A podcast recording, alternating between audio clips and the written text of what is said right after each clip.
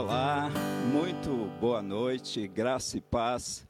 Queridos irmãos, estamos iniciando uma nova série, a série Caminhos da Restauração.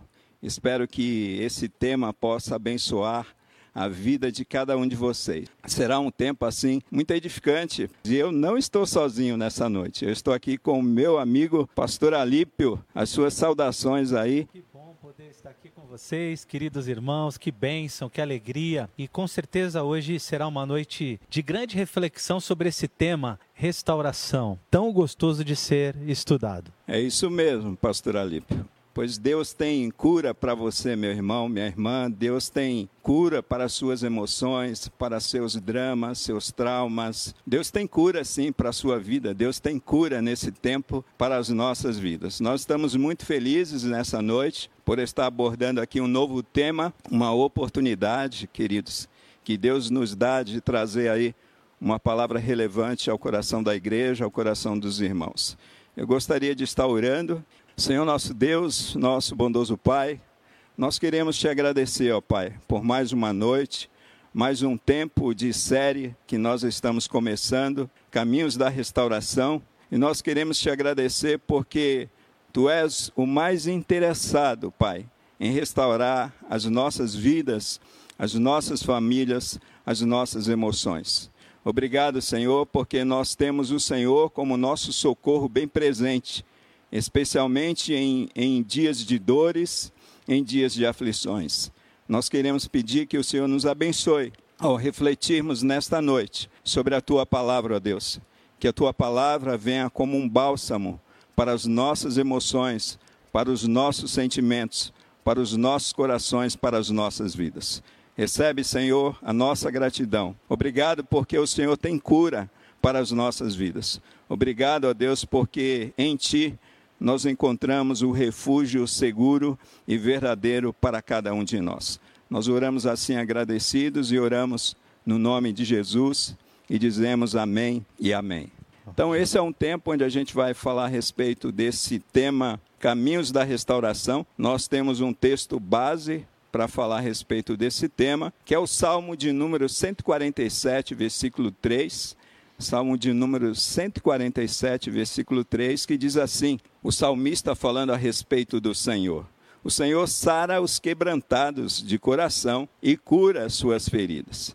Meus queridos irmãos, meus queridos amigos, a palavra de Deus nos ensina que no Senhor nós de fato encontramos cura, encontramos salvação, encontramos restauração para as nossas vidas, para as nossas dores, para as nossas lutas. Ele é a fonte de toda a bênção para as nossas vidas. Então, já vai gravando aí esse essa referência bíblica, Salmo 147, versículo 3. Anota aí, faz uma anotação aí para que você possa sempre se lembrar que Deus, ele tem cura sim. Deus tem restauração para as nossas vidas. Queridos, eu gostaria de introduzir esse tema com uma citação de sábias palavras do pastor Rick Warren. Pastor Rick Warren, ele diz assim, olha, sem dúvida você já ouviu a expressão o tempo cura todas as feridas. Infelizmente isso não é verdade. Como pastor, falo frequentemente com pessoas que ainda estão lidando com mágoas de 30 ou 40 anos atrás. A verdade é que o tempo torna as coisas ainda piores. As feridas que não são tratadas espalham a infecção pelo corpo inteiro. O tempo só aumenta a dor se o problema não for enfrentado. Queridos, isso é uma realidade na vida de muitas pessoas, infelizmente. Espero que essa realidade não seja presente na sua vida. De fato, tem muitas pessoas esperando que o tempo venha curar as suas feridas, as suas dores. E quando a gente começa a pegar experiências das pessoas, a gente percebe que isso não é verdade. São sábias palavras colocadas aqui pelo pastor Rick Warren. E eu me lembro de uma experiência de, vivida por, por um, uma irmã num dos ministérios em que passei. E aquela irmã, ela guardou feridas muito profundas de mágoas, de ódio, de ressentimento. Infelizmente, aquela irmã, ela chegou a adoecer gravemente. E ela só foi restaurada nos últimos momentos da sua vida, quando ela chamou aquela pessoa que havia magoado a sua vida, magoado o seu coração. E aquela irmã, naquele momento, pediu que aquela pessoa viesse até ela, num leito de morte. E aquela irmã abriu o coração, confessou as suas mágoas, os seus ressentimentos e liberou perdão no seu coração. E Deus a recolheu para si em paz. Não espere que chegue esse momento na tua vida, queridos. Nós precisamos abrir o nosso coração, nós precisamos nos libertar de todos os medos, de todos os receios, porque nós precisamos tratar problemas que fazem parte da existência de nossas vidas. Pastor Alípio, essa afirmação aqui do pastor Rick Warren, pastor, será que o povo de Deus Será que os homens, as pessoas, continuam encontrando essas dificuldades de compartilhar, de abrir o coração, de falar das suas lutas, das suas dores, dos seus problemas? Ah, eu creio que sim, pastor. E esse tema é realmente muito apaixonante, porque eu acho que de certa forma, alguns cristãos não entenderam o processo de crescimento, o processo de santificação. Não entenderam que a transformação e a restauração vai acontecer Uh, num processo às vezes muito lento em áreas da nossa vida. E mais do que isso, não entenderam como o apóstolo Paulo, o espinho na carne, né? Que alguns de nós vamos lutar o tempo todo contra questões que vão nos assombrar aí é, em muitos momentos da vida. Eu acho que eu gosto muito de uma frase. Eu não sei quem é o autor da frase, me desculpem, irmão. Se alguém encontrar aí na internet quiser postar aí pra gente, que diz que a igreja não é um museu para os santos, mas um hospital para os pecadores.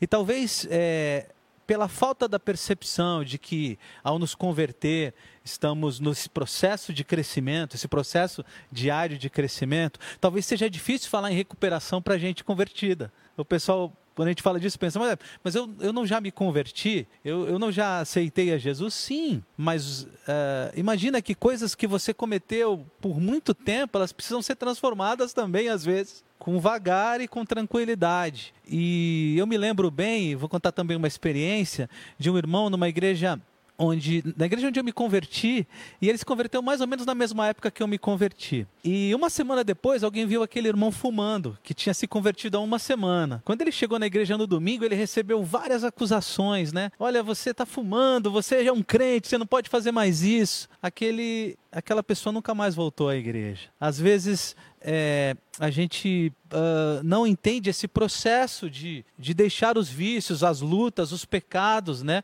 A gente acha que a pessoa se converteu e na hora, como um raio, tudo se transforma. Então, falar desse tema vai ser muito legal, porque eu tenho certeza que você que está nos assistindo luta contra questões na sua vida. Talvez você tenha dificuldade de admitir isso. Porque eu luto contra questões na minha vida, viu, pastor Adalberto? Eu luto. Então, o tema é extremamente relevante. Muito bem, muito bem. Isso de fato acontece. Pastor crê então aí que muitas pessoas, quem sabe, medo, preconceitos, têm deixado de experimentar transformação, cura nas suas vidas, nas suas emoções, nos seus sentimentos, nas suas dores, nos seus traumas. É isso, pastor? O que, que o pastor tem a dizer para quem anda com medo de abrir o coração, né, como o salmista ele no Salmo 42, a gente vai citar um pouco o Salmo 42, porque está batido a minha alma, porque te perturbas dentro de mim. Alguém abrindo o coração para Deus e experimentando cura, com certeza. Sim, e pastor, é bem legal a gente olhar, ler os personagens bíblicos com esse olhar de busca por áreas que eles precisaram ser restaurados. E é lindo ver que a Bíblia nunca escondeu os fracassos dos seus heróis. O homem segundo o coração de Deus, eu não preciso nem citar aqui em quantas áreas eh, ele caiu e quantas áreas ele lutou contra elas, né? Ele não lutou, não lutou apenas com inimigos externos, ele lutou com inimigos internos poderosíssimos, né? A gente pode perceber, pastor, é muito legal pensar nesse tema também, porque a nossa primeira impressão com relação às fraquezas, nosso primeiro olhar é que a gente é forte, o outro é fraco, né? Eu gosto muito do texto da mulher adúltera. Eu fico pensando naqueles homens com pedras nas mãos, prontos a apedrejar o outro, justamente porque eles não conseguiam enxergar os seus próprios erros. Eles não conseguiam perceber as suas fraquezas e as áreas que eles precisavam de recuperação. Até que Jesus lança a luz sobre isso. E ele diz: Olha, quem não tiver pecado, que atire a primeira pedra. E hoje é isso que a gente quer que o teu coração esteja aberto para lançar luz sobre os teus erros, os teus pecados, as áreas que precisam de restauração na tua vida. É, não é para chamar a esposa para sentar do teu lado e falar para ela: Tá vendo o que Deus está falando para você? é para ouvir o que Deus está falando é, especificamente para você que está ouvindo, né? Então, é bem legal, pastor, ver que esse tema é muito tratado na Bíblia e que a Bíblia não esconde a fraqueza, as fraquezas dos seus personagens, como às vezes a gente tenta fazer hoje. Estamos aguardando perguntas aí, né, pastor?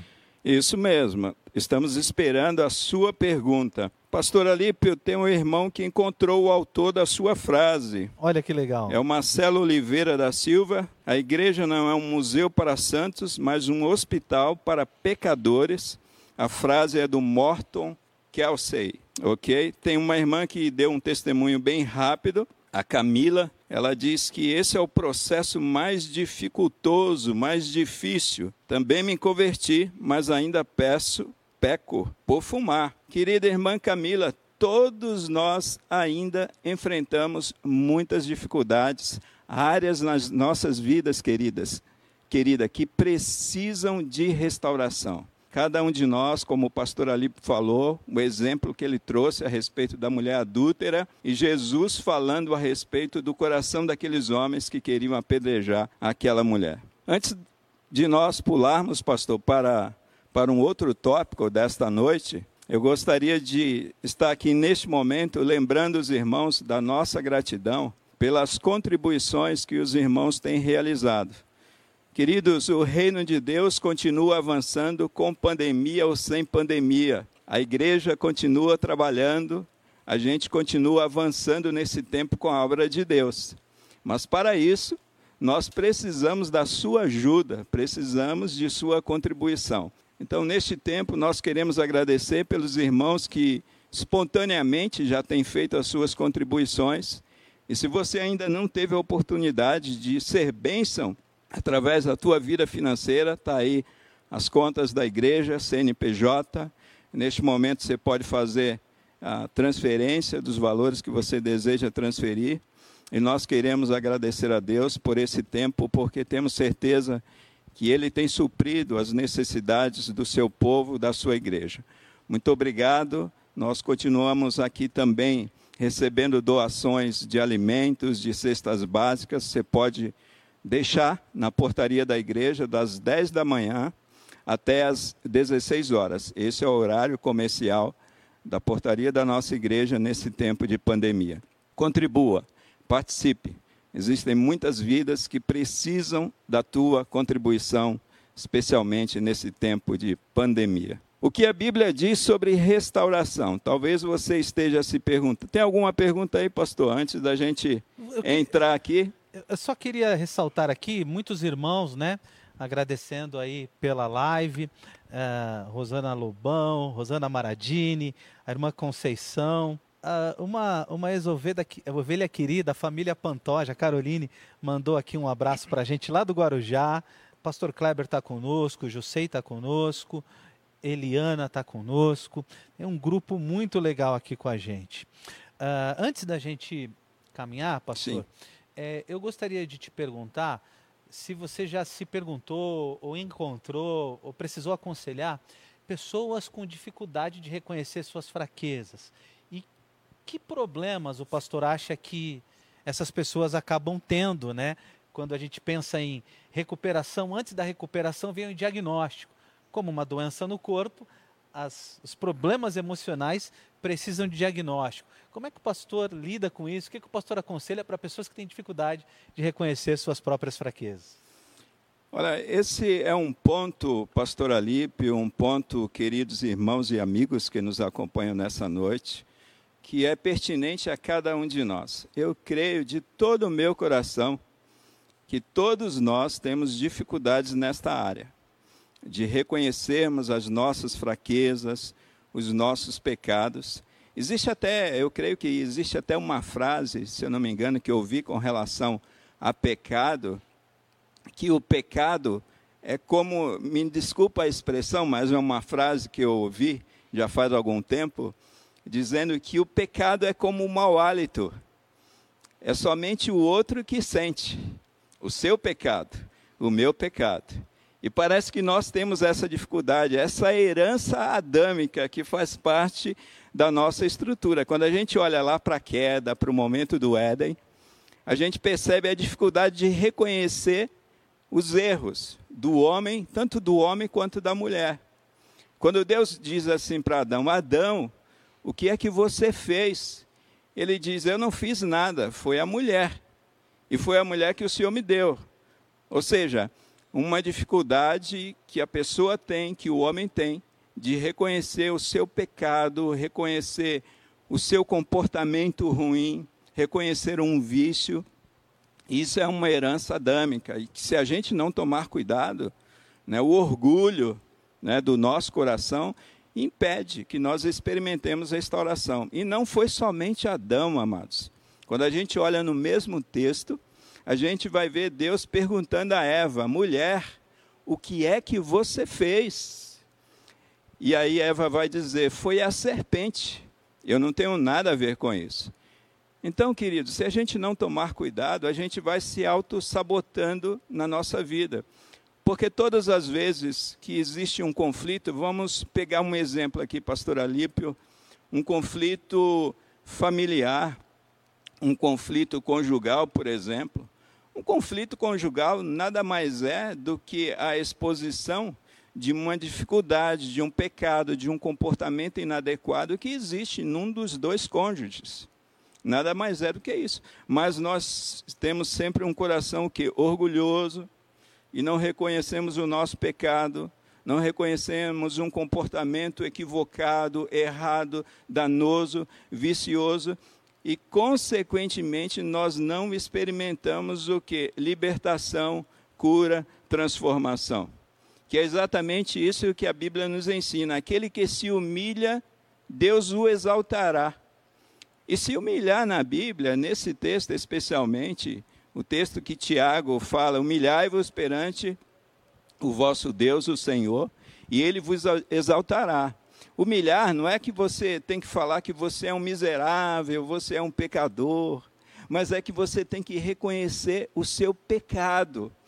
Quando você se liberta do orgulho, sabe que errou, sabe que o teu comportamento está sendo nocivo para o seu filho, para o seu colega, para a sua família, para o próximo, e você se rende à exortação do Senhor. Isso é se humilhar. E quando isso acontece na nossa vida, nós experimentamos cura, transformação, libertação, refrigério para as nossas almas e, de fato, a transformação. Pastor Alípio. Que legal, hein? Tem uma pergunta aqui, pastor, da Alba. Ela está perguntando o seguinte: é, como fazer se mesmo depois de 60 anos de convertida eu me sinto deprimida? Bom, a depressão ela é, num primeiro momento, ela é uma doença por questões químicas, né? A falta de serotonina e tantas outras coisas aí no cérebro. É por isso que ah, os psiquiatras receitam remédio para reposição de, dessas, uh, dessas químicas cerebrais, mas também para que o cérebro volte a produzir. Então, a depressão ela tem uma questão é, biológica, né? É, a minha família, por exemplo, por parte de pai, devem estar assistindo aí. É, a gente tem uma tendência à depressão, ou seja, uma ausência química no corpo é, de, de coisas que nos levam à alegria. Mas também, espiritualmente, a gente precisa, é, às vezes, vencer coisas dentro da gente. Também tem uma questão emocional, não é, pastor? E talvez a irmã precise é, dar uma vasculhada nas tuas emoções, né? E nesse, nessa caminhada da, da, da recuperação, a gente vai tratar vários temas aqui: perdão, é, ódio, ira, a gente vai tratar vários temas aí e de repente a irmã vai se encontrar em algum deles que precisa talvez ser tratado aí dentro da tua emoção. Então, a gente precisa olhar para os dois ângulos. É isso, pastor mesmo? É isso mesmo, pastor Alípio. É, a irmã precisa entender, como muitos de nós precisamos entender, que na verdade o cristianismo não anula a nossa humanidade Nós somos humanos, nós temos uma estrutura humana, uma natureza pecaminosa, nós temos vivências, a gente vai falar um pouquinho logo mais a respeito disso, né, sobre esses traumas, essas dificuldades na alma que nós temos. Mas só relembrando um texto que eu já citei aqui, que é o, o do livro dos Salmos, de número 42.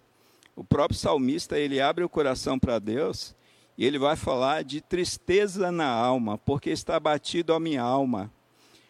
E se não bastasse o salmista dizer e abrir o coração para Deus, falar a respeito do quanto a sua alma estava triste e amargurada, o próprio Senhor Jesus, lá no Getsemane, ele afirma, eu acho um dos textos mais fantásticos a respeito da humanidade de Jesus, quando ele diz: Olha, a minha alma está angustiada até a morte. Um peso muito grande nas suas emoções, na sua alma um sentimento de tristeza, de angústia. Esse sentimento, muitas vezes, e diante de muitas situações, nós podemos passar. Mas nós devemos lembrar daquilo que o salmista diz no Salmo 42. Porque está batido a minha alma, abrindo o coração para Deus, buscando qual o motivo da tristeza, mas ao mesmo tempo se lembrando, espera em Deus, porque ainda eu louvarei. E Deus continua sendo assim, pastor Alípio, queridos amigos e irmãos, a nossa esperança, a nossa salvação. Ele cura os quebrantados de coração, como nós trouxemos nessa noite no Salmo 147, no versículo 3. Pastor, tem uma pergunta do pastor Kleber. Uh, alguém me sinalizou que tem a pergunta da Aline, eu não encontrei. Se a Aline puder refazer a pergunta, vai me ajudar. A pergunta do pastor Kleber é a seguinte: deixa eu voltar aqui. Aqui. O que falar para irmãos que, por estarem tanto tempo no isolamento, acabam cedendo a velhos hábitos de quando não eram convertidos? Muito bom. Irmãos que estão voltando aos velhos hábitos. Eu creio que uma das coisas que a gente precisa tomar cuidado nesse tempo de pandemia, sem falar da questão espiritual que a gente tem sempre recomendado, olha, por favor, leia a Bíblia, estude a Bíblia, tenha um momento de devoção com Deus, de oração, de estudo da palavra, esteja acompanhando os cultos da igreja, acompanhando os devocionais, as lives que o pastor Wagner faz de segunda a sexta ao meio-dia. Além de tudo isso, queridos, nós precisamos de uma rotina em meio à pandemia. Isso não é o pastor que está dizendo aqui são os terapeutas que estão afirmando isso, são os médicos que estão afirmando isso. Porque com essa pandemia nós entendemos que nós precisamos sim de uma rotina. Você precisa acordar, tirar o pijama, né? Você precisa sinalizar para o seu cérebro que o dia amanheceu, que você tem tarefas a cumprir, que você precisa tomar café. Você toma um banho, você coloca uma roupa, você está dando sinais para o teu cérebro que a vida continua. Se você tem um tempo livre, vá fazer uma caminhada, coloque máscara. Nós estamos de máscara aqui, só não estamos neste momento porque estamos conversando. Mas nós temos tomado todos os cuidados. Né? Então eu creio que manter uma rotina, não sair dessa rotina, porque senão a gente sim acaba caindo num, num, ciclo de depressão na nossa vida e, consequentemente, a depressão e a tristeza levam, tudo isso leva as pessoas a se refugiarem, inclusive em drogas. E eu fiquei assustado porque esta semana eu estava ouvindo uma notícia num portal de notícias de uma rádio muito conhecida aqui na, na, na cidade de São Paulo, no estado de São Paulo, falando a respeito de muitos idosos que, por conta desse momento de reclusão, eles voltaram aos velhos hábitos, inclusive de beber. Estão se tornando dependentes de bebida alcoólica dentro da própria casa. E, consequentemente, a gente entende que isso nada mais é do que uma fuga para os sentimentos de tristeza e de depressão por conta desse momento. Então, nós precisamos, além de fazer o nosso exercício espiritual, tomar cuidado com a nossa vida, com a rotina que nós precisamos ter nesse momento de pandemia, pastor Alípio e queridos irmãos? Eu vou responder uma pergunta e vou deixar outra para o senhor responder. Ah, é? É, hoje aqui o negócio está bombando, viu, pastor? Depois dá uma olhada aí no YouTube se tem pergunta também. Mas a pergunta que você vai responder, depois da que eu vou responder, é a seguinte: quando eu perdoo, realmente esqueço? Essa é a pergunta que você vai responder. Mas segura um pouquinho que eu vou responder outra aqui. Ah, uma irmã, a irmã Aline, perguntou para mim sobre. Ela desconhece uma pessoa que diz que é cristã há mais de 20 anos e continua fumando. Ah, eu acho que essa pessoa precisaria estar na luta, na batalha contra o seu pecado. Eu acho que é, a gente não deve, e, e, o fumar é bem isso, né? É uma entrega ao pecado, é, é uma rendição ao pecado. Mas veja como é, me parece que a gente precisa depurar um pouquinho mais a visão sobre recuperação. É, você conhece algum crente há mais de 20 anos, que é crente há mais de 20 anos que mente? Conhece? Eu conheço alguns. Você conhece algum crente que é crente há mais de 20 anos, que omite, que é, fere as pessoas, que sente ódio, que machuca? Então, é, na verdade, a gente está todo mundo é, no mesmo barco lutando contra as nossas idiosincrasias, contra as questões internas, né? A gente não pode tirar o olhar disso. Essa pessoa que está fumando, eu, você, e ninguém está é, é, tá desculpado disso não. Não é normal, não é normal fumar, não é normal mentir, não é normal é, ferir as pessoas. É exatamente por isso que esse tema veio a calhar para a gente lutar contra essas questão, questões. Agora, uma coisa interessante é que a igreja, bem lá do passado, ela geralmente olhava mais para as questões externas, né? Olhar, uh, fumar, beber, que são terríveis, mas eu entendo que a igreja do passado esqueceu de olhar muito para as questões internas. Então, quando a moça é, aparecia grávida, que é um escândalo, a igreja se machucava e se destruía. Mas quando alguém mentia, parecia que não era tão sério assim. Então, a gente precisa olhar para esse tema com seriedade para todos os pecados, para todos eles e tratá-los com toda a seriedade devida, não só apenas aquelas questões externas que ficam que são vistas, mas aquelas internas que todos nós lutamos e temos. Muito bem, é isso mesmo, pastor Alipo. Deixa eu ver se eu me recordo da sua pergunta. Uma irmã ou irmão perguntou que perdoa, mas será que esquece?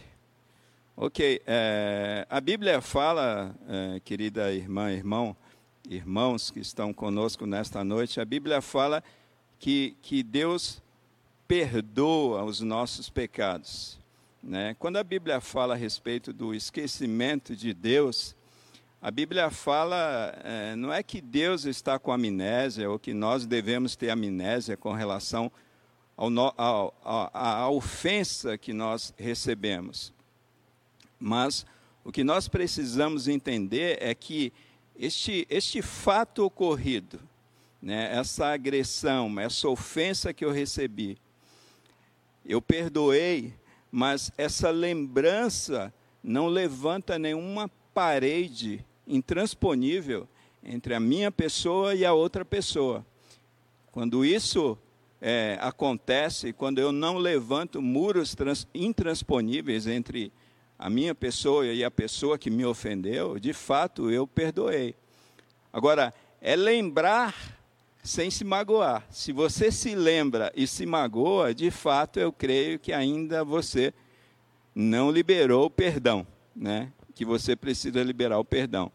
Deus nos perdoou de todos os nossos pecados lá na cruz com a vida de Jesus Cristo, com a obra de Jesus Cristo na cruz do Calvário.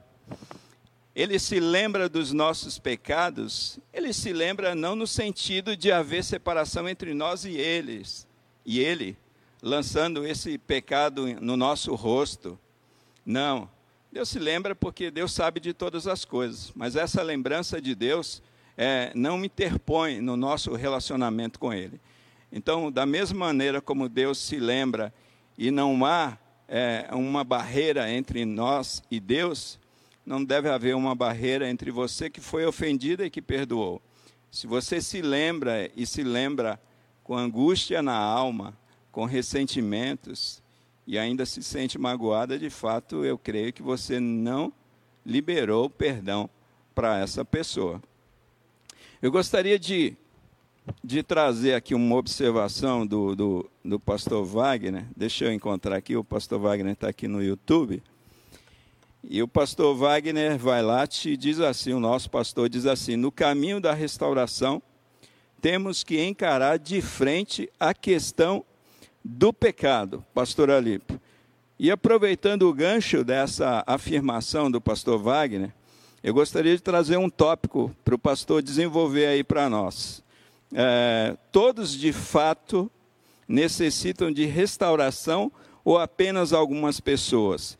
Fala para nós, pastor, a respeito da queda, pecado original, vivências familiares e também experiências traumáticas, né, abusos que aconteceram, mas entra nessa questão da queda do pecado, que eu, eu creio que vai bem de encontro né, à, à afirmação do nosso pastor Wagner. Que joia! E quem falar que não é pecador faz Deus de mentiroso, né? Ah, é bem importante mesmo nesse processo todo, é, e hoje nós vamos gastar bastante tempo com isso, pastor Wagner, sempre muito assertivo, é bem importante encarar de frente o pecado. É, eu, eu, disse lá atrás, vou desenvolver um pouquinho mais, é, é como o diagnóstico de uma doença. Se a gente não percebe, se a gente não vê, se a gente não reconhece, a gente não vai tomar o remédio, a gente não vai buscar a cura. Então, isso é bem importante. E o que Romanos diz, né, pensando em queda, todos pecaram e destituídos estão da glória de Deus. A queda atingiu a gente em cheio, tirou de nós a imagudei, né, a imagem de Deus, e assim todos nós sofremos as consequências do pecado que veio por herança de Adão a toda a humanidade. E aí, o que o pastor Adalberico né, colocou na pergunta, que é, é óbvio, né, as nossas lutas, as, a formação, as nossas, os nossos relacionamentos, os nossos envolvimentos, decisões, tudo isso marcaram a nossa alma, marcaram as nossas emoções, marcaram o nosso coração. E é bem importante a gente entender que é, essas marcas nos acompanharão e a gente precisa lutar é, contra elas o tempo todo. Às vezes a gente ainda segue exemplos, modelos que nos foram dados erroneamente. Então, ah, quando a gente fala sobre é, recuperação, é importante a, a gente ter uma visão profunda de nós mesmos, verdadeira de nós mesmos, para que a gente consiga é, caminhar nessa direção. Muito bem, tem alguns irmãos aqui nos ajudando bastante, viu, pastor Alipe? Às vezes a gente a gente tenta se lembrar de alguma frase aí importante que a gente já ouviu ao longo da nossa caminhada. E alguns irmãos estão nos lembrando aqui. Por exemplo, a Fátima Oliveira. Ela diz assim: perdoar não é esquecer, é lembrar sem se entristecer. Olha, Fátima, você até rimou, que legal. Né? Vai dar para memorizar bem essa, essa premissa, essa verdade a respeito do perdão. Tem a Luciana Jardim também, Ribeiro, ela diz assim: olha, perdoar, na minha opinião, é lembrar sem sentir dor. Isso mesmo, Luciano. Obrigado, viu, por nos recordar aí essas premissas tão verdadeiras a respeito do perdão, a respeito do pecado. Pastor Alípio, vamos, vamos caminhando. Alguma outra pergunta aí no Face? Não, pastor? Eu gostei de uma, gostei de uma observação do Rafael aqui, pastor ele diz o seguinte: ele diz que muitos anos de conversão, por vezes, é, é, ele, ele foi levado a, a, um período perigoso de comodidade. E aí ele lembra de Isaac, né, que mesmo prosperando absurdamente é, sobre a terra, sobre a terra precisou levantar acampamento e partir para rebote. Uh, a defesa dele é que muitas vezes a gente acaba sentindo uma insatisfação na alma é, porque a gente está fora do centro da vontade de Deus. Esse vazio que leva ao pecado, né? E, e, e o pecado, muitas vezes é isso mesmo, a gente tentar é, trazer é, respostas para o nosso coração e para a nossa alma fora de Deus. É tentar trazer prazer fora de Deus, alegria fora de Deus, é, é tentar ser aceito fora de Deus. O pecado é a gente tentar suprir necessidades que todos nós temos, mas fora da vontade de Deus. Muito boa observação, viu, Rafael? Muito bem, e isso me faz lembrar uma ministração que eu estava ouvindo com a minha esposa Érica há uma semana. Tinha uma, uma ministra do Evangelho falando a respeito disso. Que muitas vezes, pastor Alípio, a gente fica projetando insatisfações no outro. Projetando insatisfações, por exemplo, no cônjuge, projetando suas insatisfações no, no chefe, né, no patrão, projetando suas insatisfações nos filhos. E, na verdade, a gente se esquece que nós possuímos ainda uma natureza caída, pecaminosa. E a própria natureza, ela projeta sobre o outro essas insatisfações, inquietações que existem em nossa alma, em nosso ser, que nós só conseguimos nos libertar, nós só, só conseguimos de fato alívio para essas insatisfações, essas inquietações, quando nós entramos né, na comunhão com Deus. Só que essa comunhão com Deus que nós desfrutamos com esse corpo né, que nós temos, amados, ela não, não, a gente não pode entender que ela de fato é uma comunhão plena. Você não está no paraíso. Você tem uma vida marcada por vivências, experiências traumáticas que você passou, quem sabe abusos que você teve durante a sua construção do ser, da personalidade. Uma certa ocasião, ouvi um pastor na faculdade teológica de São Paulo falando a respeito de sombras que nós temos em nossa alma. Né? Isso marcou profundamente a minha vida ministerial, principalmente na área do aconselhamento pastoral. Então, essa questão do pecado é uma questão que nós temos que tomar cuidado e administrar bem. Né? E solução para o pecado é o sangue de Jesus Cristo que nos purifica de todo pecado. É na comunhão com o nosso Deus. O salmista diz, no livro de Salmos, você vai encontrar na presença de Deus a plenitude de alegria. Não se esqueçam disso. Então, o pecado é um fator realmente muito é, danoso, interfere muito nessa questão dos nossos hábitos, dos nossos sentimentos e das nossas emoções. Pastor Alípio, nós estamos falando aqui nessa noite sobre restauração. Né? Na verdade, o tema da nossa série é uma série de 12 quartas-feiras que nós faremos aqui, Caminhos da Restauração. O que a Bíblia diz sobre restauração, pastor Alípio? Né? Será que a Bíblia ela nos dá um embasamento a respeito dessa necessidade de restauração? Então, é, a gente, para embasar isso, né, pastor, nós temos o texto de Romanos, capítulo 7, versículo 18, que diz: Porque eu sei que em mim, isto é, na minha carne, não habita bem algum, pois o querer, o bem está em mim, mas não o realizá-lo. Paulo, percebendo suas dificuldades, limitações, ele declarava que precisava da graça de Deus, precisava da comunhão com Deus e precisava né, ser restaurado por Deus em suas paixões humanas. Né? Eu tenho certeza, pastor, que esse, esse tempo de refletir sobre restauração vai ser muito proveitoso, porque os temas estão cada vez mais abrangentes agora. É, esse, essa semana eu estava lendo sobre a compulsão pelas redes sociais.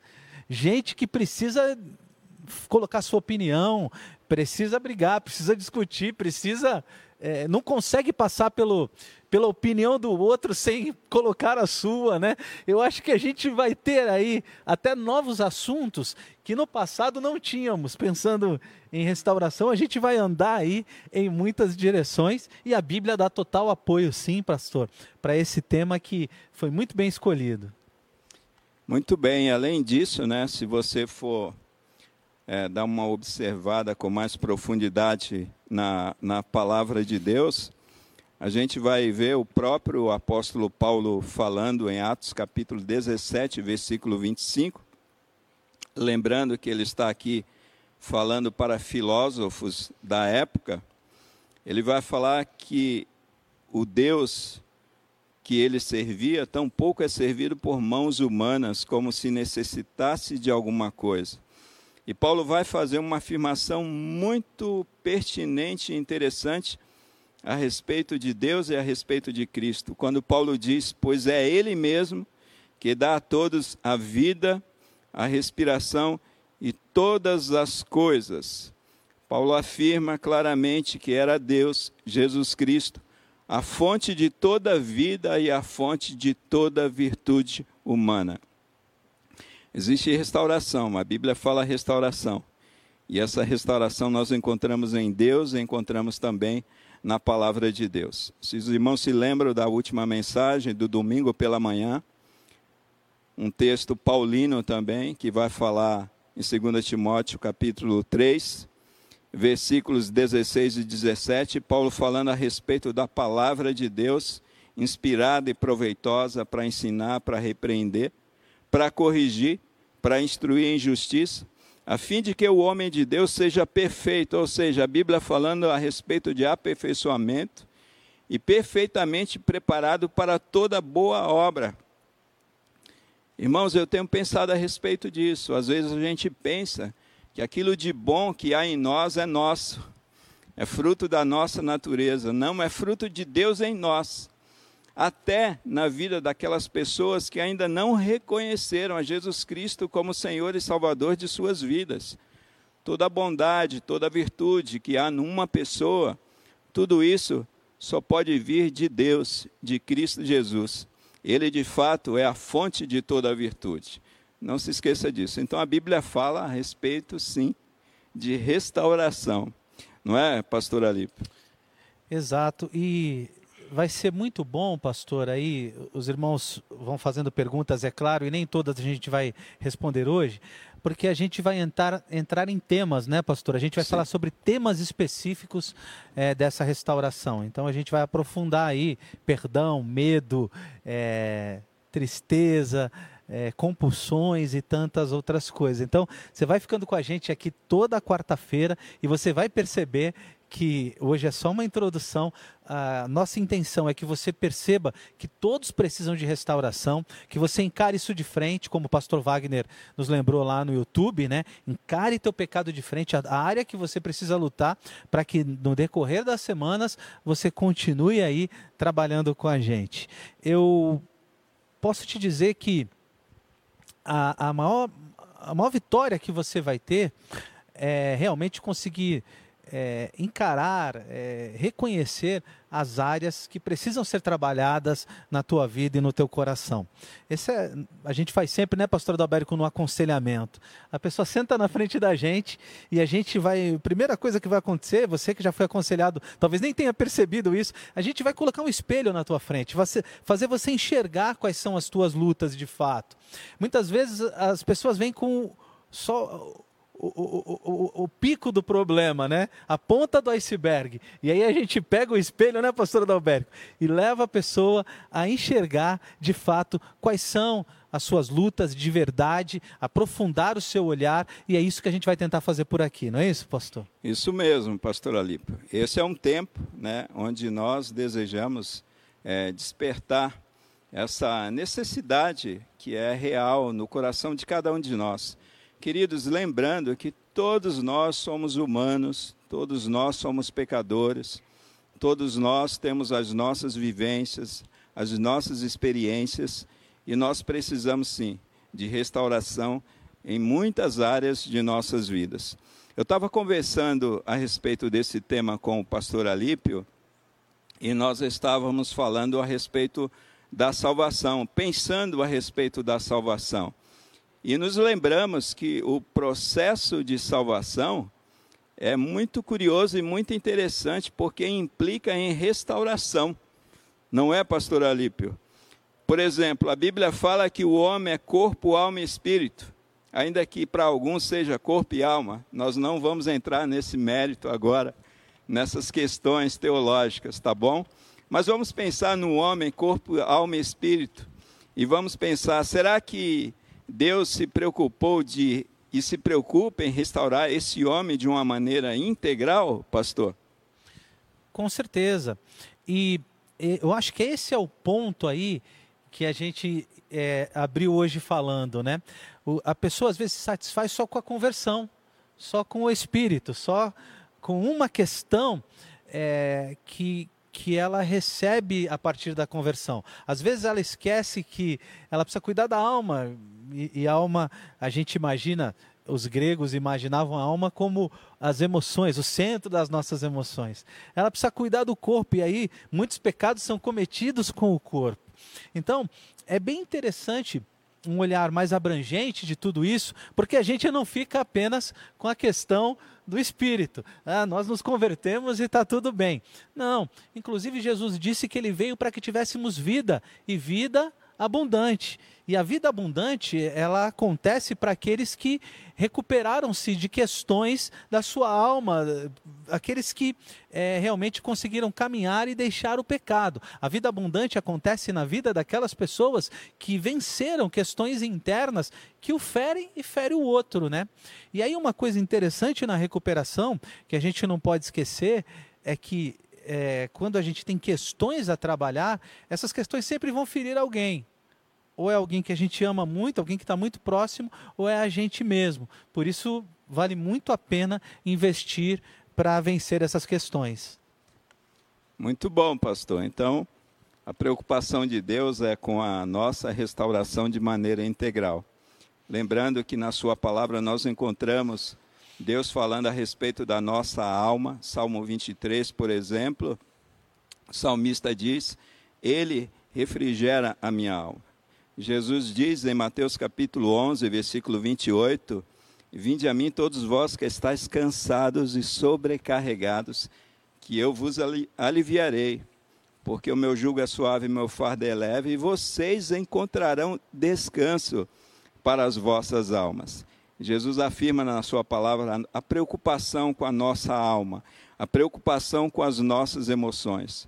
A Bíblia vai falar, por exemplo, a respeito da necessidade do que de restauração do corpo. Paulo vai trabalhar essa questão em 1 de Coríntios capítulo 15, falando a respeito de um corpo perecível que é semeado, um corpo corruptível, opa, quase não sai a palavra, mas que é um corpo incorruptível que Deus nos dará. Fala sobre a restauração do nosso corpo, a restauração da alma e a restauração do nosso espírito, quando a palavra de Deus diz que no momento que nós ouvimos o evangelho da nossa salvação, é teologia paulina, né, tendo em Cristo crido, nós fomos selados com o Espírito Santo da promessa.